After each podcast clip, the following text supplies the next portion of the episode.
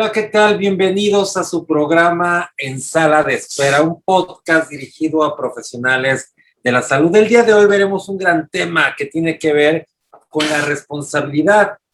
profesional que tiene precisamente los médicos y todo aquel profesional de la salud que eh, proporcione de manera inadecuada información a los pacientes en el caso de métodos anticonceptivos. Ustedes saben que existe una norma oficial mexicana que contempla, 05, que contempla eh, el mecanismo y protocolo para los casos de métodos anticonceptivos, cuáles son definitivos, cuáles no, eh, qué seguimiento hay que dar, y en todos ellos se establece la eh, libre autodeterminación de la persona y se respeta este derecho de autodeterminación de la persona para optar o no por este tipo de métodos anticonceptivos. Eh, establece también, digo, la parte que nos interesa, la parte médica, nos habla de la obligación que tiene el profesional de la salud, número uno, de proporcionar información suficiente e idónea de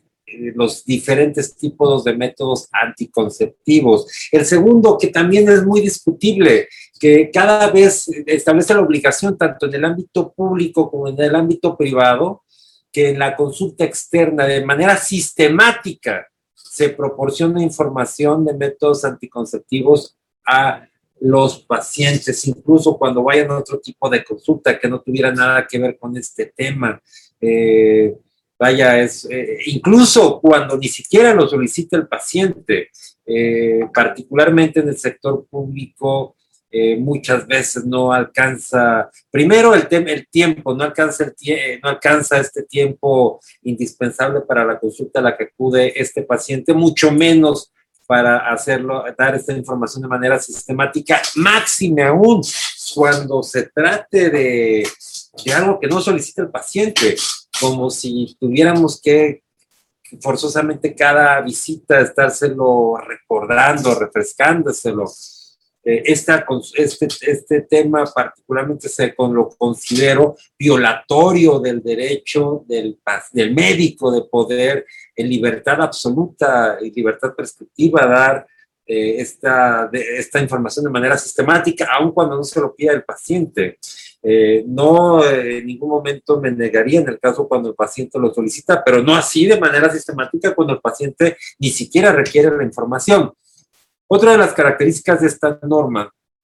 es que establece que esta, eh, esta atención de métodos anticonceptivos también deberá de proporcionarse a pacientes adolescentes, eh, incluso sin el, nunca habla de que tenga que darse con el consentimiento de los padres, aun cuando sean menores de edad. Luego, entonces, aquí esta libre autodeterminación del adolescente, pues choca y vulnera con el tema de la codificación civil que establece que hasta en ese momento son eh, libres, autónomos, tienen, se emancipan a los 18 años. Entonces aquí habla que no obstante no hayan cumplido esta edad, puede darse eh, esta información y asesoría y consejería de los métodos anticonceptivos. El, punto más eh, caótico, digo yo, más, todavía más preocupante, es el hecho de, que existe una resolución de un tribunal colegiado que establece eh, la responsabilidad del profesional de la salud, sí, del médico, incluso en el ámbito privado, cuando no se advierte en el caso de métodos anticonceptivos definitivos, estamos hablando de salpingoclas en el caso de la mujer o vasectomía en el caso del hombre, que esta eh, no basta con, el, con la información de, del, del procedimiento y las consecuencias, sino que además debe constar que existe una consejería adecuada, esto es, que durante un lapso de tiempo se estuvo dando información de los alcances que tiene esta cirugía y la anticoncepción definitiva en estos dos procedimientos y que en caso de no darse, sino, mejor dicho, que la sola carta de consentimiento no basta para esta, eh,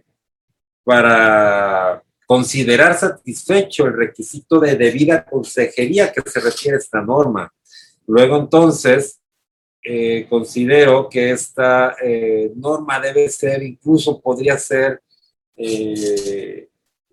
planteada en un caso, en este caso ante la, un tema de constitucionalidad, un tema de amparo, amparo directo en revisión ante la Suprema Corte de Justicia de la Nación para que conozca este tema. Digo, por una parte, difícil que una norma oficial mexicana me pueda obligar de manera sistemática a dar información sobre un tema que incluso el paciente no me lo pide. Eh, y por otra parte, por supuesto, el que tenga que agotar un, tema de consejería que está previsto en la norma como un tema ideal, pero que bastaría con el consentimiento informado del paciente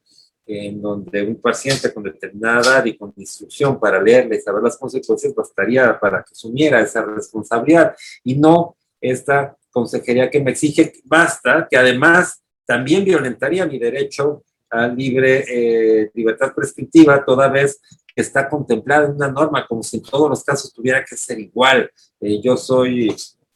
siempre considero que las normas no oficiales mexicanas no están para esos temas, están para homogenizar, estandarizar aquello que sea estandarizable, pero no la atención médica. Esto es que no pueda estar la atención médica eh, estandarizada en una norma oficial mexicana. Llegaríamos al absurdo que, por supuesto, las leyes son más, las más lentas y la medicina es mucho más rápida que las leyes. Llegaríamos al absurdo de tener que estar aplicando lo que contempla una norma eh, mientras no se modifique, porque es obligatoria, aun cuando la medicina haya avanzado de manera, eh, de mayor manera. Luego, entonces, eh, esas son mis observaciones respecto a esta norma oficial mexicana. yo quiero agradecerles que se sigan suscribiendo al, a YouTube y, por supuesto, al podcast que tenemos Spotify. Y este es su programa en sala de espera. Por favor, hagan sus comentarios al correo atención.mlc.gmail.com, atención sin acento, y eh, sobre temas que les gustaría que estuviéramos tratando en este podcast, eh, su podcast en sala, en sala de espera. Gracias.